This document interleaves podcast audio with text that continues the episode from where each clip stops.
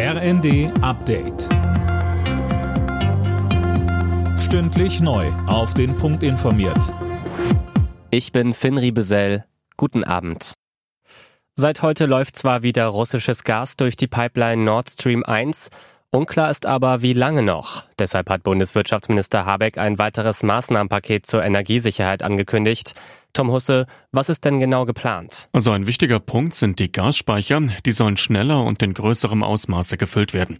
Außerdem will Habeck ab Herbst die Braunkohlereserve aktivieren, um Gas bei der Stromgewinnung soweit es geht zu ersetzen. Und wer eine Gasheizung besitzt, soll künftig zu einem Heizungscheck verpflichtet werden. Habeck betonte, Russland sei kein Garant für sichere Gaslieferungen. Er warf Kreml-Chef Putin vor, Deutschland und Europa zu erpressen. Zum ersten Mal seit elf Jahren erhöht die Europäische Zentralbank die Leitzinsen, und zwar etwas stärker als gedacht. Wenn sich Banken bei der EZB Geld leihen, müssen sie künftig 0,5 Prozent Zinsen zahlen. Bisher lag der Leitzins bei 0 Prozent. Sönke Röhling, was soll das bringen? Also das soll dafür sorgen, dass es wieder attraktiver wird, sein Geld auf der Bank zu lassen und nicht auszugeben. Dann wird weniger nachgefragt und das soll die Preise drücken. So zumindest die Theorie. Praktisch wird das in den nächsten anderthalb Jahren kaum Auswirkungen haben, so DEW-Chef Fratscher weil Hauptpreistreiber weiter die Energiekosten sind und die verteuern das Leben, da können die Menschen gar nicht mehr sparen. Er sieht in dem Schritt aber ein wichtiges Signal, dass die Zeit des billigen Geldes in Europa erstmal vorbei ist.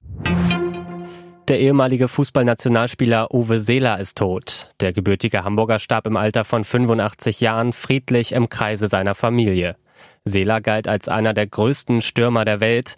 Seine gesamte Karriere verbrachte er beim HSV und feierte dort auch seine größten Erfolge. Mit den Hamburgern wurde er 1960 deutscher Meister und dann drei Jahre später Pokalsieger. Deutschland muss im Viertelfinale bei der Frauen-EM in England am Abend gegen Österreich ran. Die DFB 11 geht selbstbewusst in die Partie. Bisher hat das deutsche Team noch kein Gegentor bei der EM kassiert. Anstoß ist um 21 Uhr. Alle Nachrichten auf rnd.de